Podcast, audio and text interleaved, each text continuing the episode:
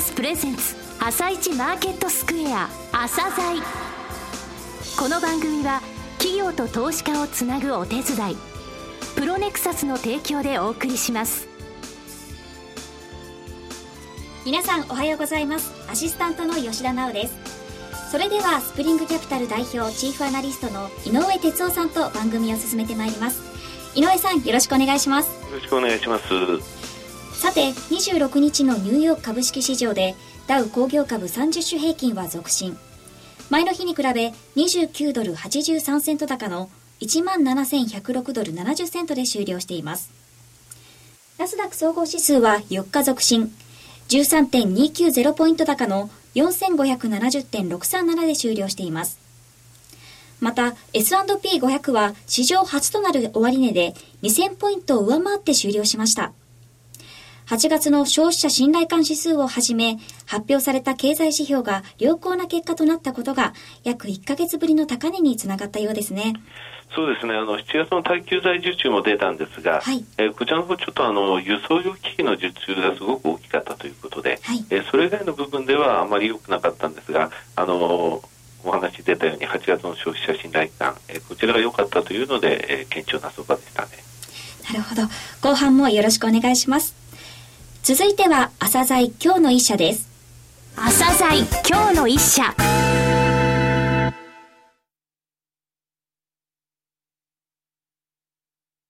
本日は証券コード6816東証一部に上場されているアルパインさんにお越しいただきました。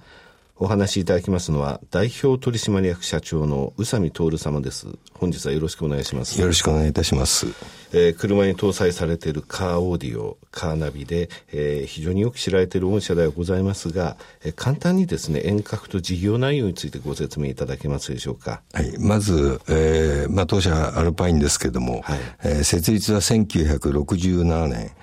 これはまあ部品大手のアルプス電機と、ね、米国のモートローラ社、まあ、これの合弁企業、アルプスモートローラー株式会社としてスタートしております。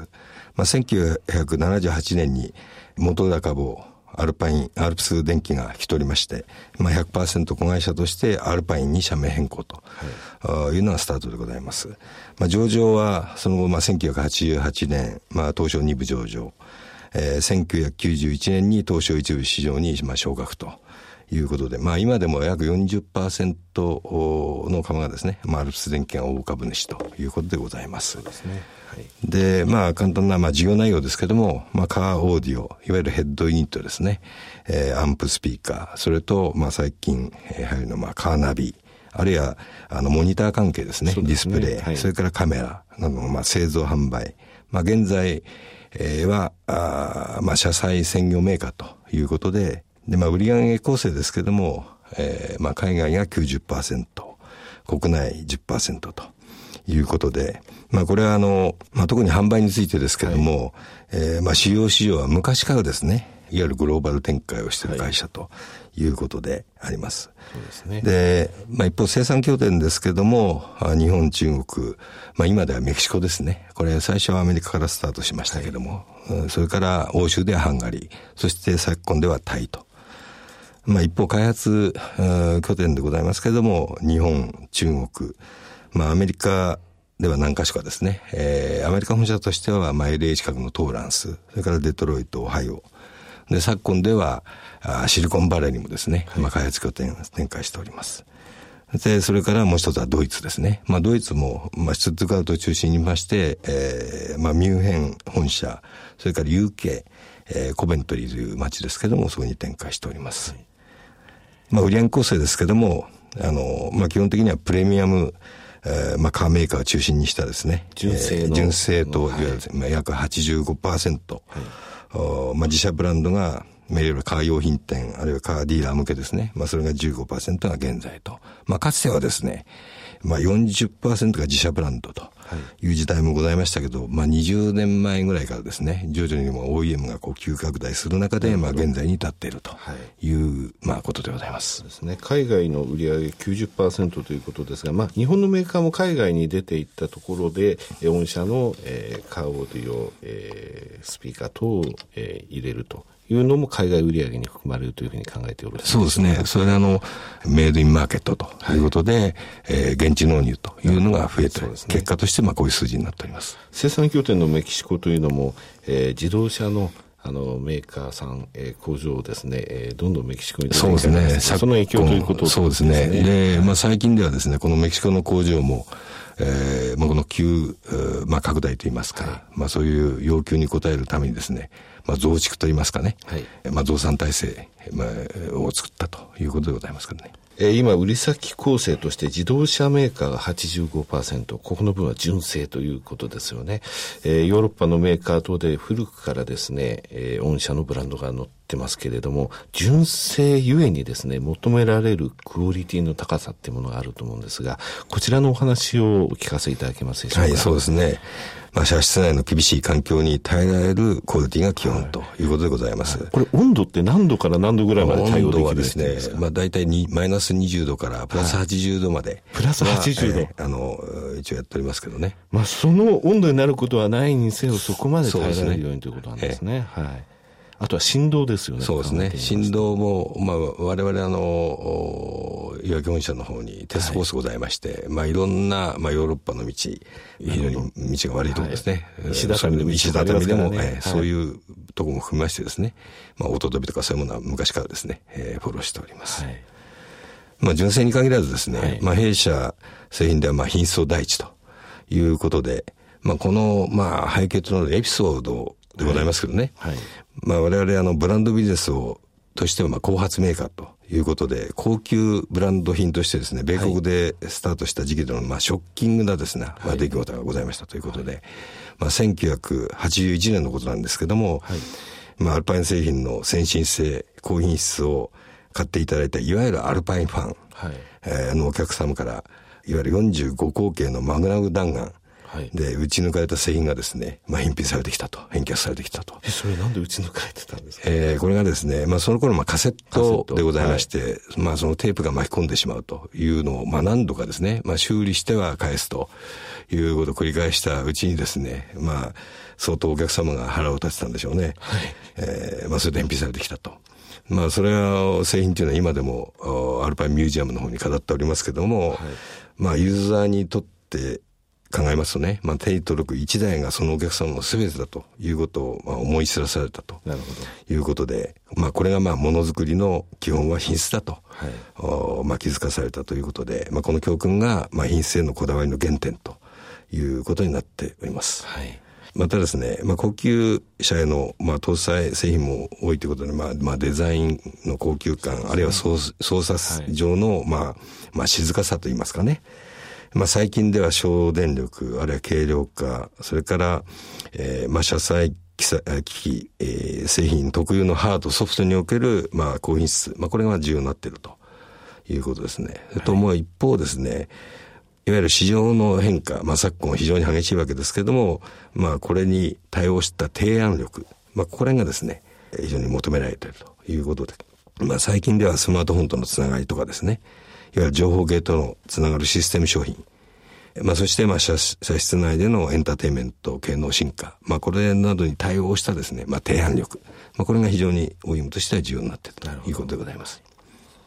えー、佐藤武者ですが、2020年に向けて、えー、K ビジョン、ビジョン2020、えー、そしてコーポレートメッセージを、えー、ドライビングモバイルメディアイノベーションと、えー、制定されました。えー、中期事業計画ですが、えー、そのビジョン2020へ向けた成長基盤構築と位置づけられましたが、えー、具体的にですね、成長事業分野とか、えー、戦略についてお話しいただけますでしょうか？はい。まずこのビジョン2020でございますけれども、はい、これまああくまで、まあ、アルパイン社内のでのまあグローバル社員へのまあ道しるべという意味でですね、まあ制定したということでございます。はいまあその中にですね、もちろんその成長事業分野、あるいは、あまあ戦力の基本的な考え方、はい、まあこれなんかも盛り込んでおります。まあ成長事業分野としてまあ我々捉えておりますのが、まあいわゆる車のネットワーク端末化のコア部分でありますね。まあ操作系、それからディスプレイ系のまあ商品、まあ、これまでのナビ製品という、もうナビはまあ一つのファンクションとなるということでございます。はい、多機能化が進むということですね。車の電子化に、そうですね、キャッチアップしていくと、はい、いうことですね。まあ、その中で特にまあスマホとのつながりですね。はい、まあ、連携。まあ、このスマホのアプリ活用、あるいはまあ製品とどうやってつなげるかと。それからもう一つは、あまあ、車の中の安全運転といいますかね、はい、確保、便利性の向上といったことで、まあ現在、まあアップル社あるいはアンドロイド系ですね、まあここら辺の対応を行っておると。はい。まあさらにはですね、えー、まあ音響技術の高度化、まあこれにも対応した、まあ快適な居住空間にするための技術というのを、まあ追っかけていると。いうことでございます。そうですね。まあ一部あの、はい、アナネストさんから言わせればですね、はい、もうナビは全部、いわゆるスマホに、スマホえー、まあそういう言われる方おられますけどね。はい、ただ、まあ車の中でのまあ安全性、あるいは操作性とかですね、そういうのを考えますと、はい、まあいかにつなぐかと。そうですよね。えー、まあその中で、いわゆるスマホのまあ心臓部って言いますかね、それをどう活用するかとか。あるいは、まあ、車自体の方にどういった機能を持つかというところの区分けですね。そうですね。心臓部ですよね、えー、あくまでも。えー、だって、あの、御社は世界最大の10インチのビッグ X プレミアム、はい、えー、カーナビのですね、画面作られましたけど、はい、これスマホ無理、絶対無理ですからね。そうですね。これも、やはりお客様視点での、まあ、商品ということで、でね、まあ、この10インチに関しましては、まあ、JD パワーとかですね、はい、あるいは、と御社じゃないんですけども、他社の新聞の用品大賞とかですね、まあ、いうのをいただきまして、まあそういう意味で言いますと、まあお客様からも大変評価されているということでございます。はいえー、前期に御社は株主還元の施策としてですね、舵を切ったといいますか、えー、そういう印象があるんですが、増配されましたですね。そえー、それと配当成功に対する考え方というのをですね、お話しいただけますでしょうか？そうですね。まあ、あの、弊社はですね、えー、まあ以前、まあリーマンショックの、まあ例外的なですね、はい、まあ状況を除いてですけれども、まあ、あ配当金として、まあ安定配当、まあこれをまあ重視するということで、えー、まあ、利益還元に関しましては、もちろん、投資、今後の投資、それから内部留保、そして株主さん、還元の、まあ、この、まあ、三つのバランスを考慮したと、はい、しているということで、まあ、配当成功につきましては、まあ、大体まあ30%は確保していきたいと、目安にしていきたいというふうに考えております。まあ、前期、まあ、今期におきましてはですね、まあ、業績が、まあ、非常に昨年度良かったということで、まあ、増配、ご縁させていただきましたし、株主総還元成功っていうんですかね。まあ、それから考えましたときに、いわゆる自社株買いですね。はい、まあ、これで、あの、一つ答えるということで、はい、えー、自社株買いもですね、させていただきました。はい。えー、最後になりましたが、リスナーに向けて一言お願いできますでしょうか？まあ、ぜひ、まずはアルパイン製品に触れていただければということでございます。はい、まあこれは売り込みにもなるかもしれませんけどもね。まあ製品を通じてアルパインという会社をですね、まあぜひ理解していただきたいと。まあこれからもですね、我々お客様目線、まあ視点での商品を提供ということに心がけまして、まあいわゆるトータルカーライフを豊かにする提案、これを行ってまいります。まあ会社経営の視点ではまあ安定経営、成長を目指しますということですね。で、まあ今後につきましては車の先ほどお話ありました自動運転などの車社会における、えー、安全安心への取り組みが重要になっている中で、えー、まあ当社においては、えー、安全安心など運転支援を目指した高付加価値機能の開発、まあこれを進めておりますので、えー、まあ今後ともですね、自動車メーカー様と一緒になりですね、まあ環境に優しい、まあ事故の少ない、まあ、車社会の実現に向けた社会貢献に努めてまいりたいというふうに思っております。えー、宇佐美様、本日はどうもありがとうございました。なお、今日の一社のロングインタビューは番組ホームページからお聞きいただけます。そして、アルパインさんからリスナープレゼントとして素敵なボールペンを頂戴しました。えー、応募方法など詳しくは番組ホームページをご覧ください。では、井上さんに引き続きアルパインさんについてお話しいただきます。あのアルパインさんですけれどもね、えー、親会社としてアルプス電機、えー、この両方ですね、やはりあの部品メーカーの、えー、からその、えー、完成品メーカーというものがアルパインとしてあの独立しているという部分が非常に大きいんですよね。で日本の自動車産業ですが世界的に見て2、3歩ねずいぶん前に出てるんですよ。まだ世界ハイブリッドカーってものを2年ぐらい前に日本がですね、え技術供与して躍起になってるんですね、はい、日本はもうすでに次世代燃料のところについても、えー、一生懸命研究していると、はい、そしてスマートカーっていう言葉を覚えてほしいんですがこれはこれからのキーですね、はい、えー、自動運転とか、えー、そういった部分まで入ってきます、えー、その際に車の安全性それから快適さってものを求められると、えー、この両方の部分で、えー、アルパインそしてアルプス電機っていうのは貢献を大きくするんですよね、えー、スマホっていうのは、えー、決して敵ではないんですね、えー、スマホの、えー、その、えー、持っているコンテンツの部分それを、えー、アルパインさんの大きな画面につなげるということで安全性も確保できますのでね、えー、この会社に期待する部分というのはそういうことでも大きい。また、えー、福島県のいわき市に本社がございましてね、えー、人材派遣会社まで持ってるぐらい、もう本社機能から、えー、工場まで全部あるという感じなんですよ。はい、地方でのその貢献度も高いということで、応援したい企業の一緒ですね。なるほど。それでは一旦お知らせです。企業ディスクロージャー IR 実務支援の専門会社プロネクサス。上場企業のおよそ6割2200社をクライアントに持つ。これはアジア証券印刷の時代から信頼と実績を積み重ねてきたからこそ。さらにプロネクサスが目指すのは企業と投資家をつなぎ日本の株式市場を活性化させることです。プロネクサス私たちは個人投資家の皆さんを応援します。井上哲夫。今日のストラテジー。それでは井上さん後半もよろしくお願いします。はい。えー、米国の方非常に堅調ですね、はい、あの8月6日のこの放送の中で1万6400ドル、えー、台のダウについて心配しないということを申し上げました、はい、あの時に RSI14 日っていうのを先週も申し上げましたが、これもう一度言います、はい、えー、結局、ダウが前の日に比べてプラスマイナスいくらってありますよね、はい、これ絶対値にして、マイナスも普通のプラスとして14日も全部足しちゃうんですよ。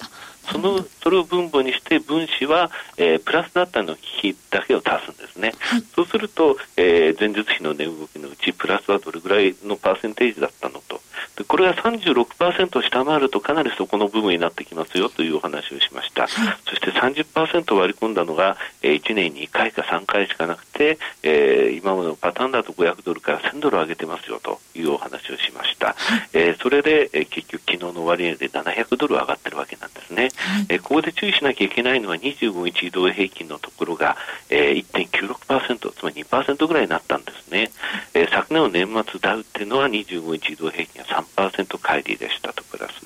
えー、今年に入ってから2%以上上がった期間っていうのはですね2月の27日から3月の10日のところしかないんですよ、えー、ですのでもう少しのところでダウは一旦の高値はつけると思います、はい、えー、その目処として、えー、2.7%乖離今年の最高乖離で当て,、ま、当てはめますと1万7230ドル、はい、えー、ここからの上昇率で言いますと、えー、大体0.91%なんですね、はい、それ日本のですね、はい、えー、上昇に、えー、日経平均に当てはめますと1万5660円、えー、となりますと、今週に入ってからこの1万5600円台の、えー、上値っていうのはちょっと意識されているのはこういうところですかね。なるほど、はい、井上さん、今日もありがとうございました。また来週もよろしくお願いします。この後は東京市場の寄り付きです。朝鮮この番組は企業と投資家をつなぐお手伝いプロネクサスの提供でお送りしました。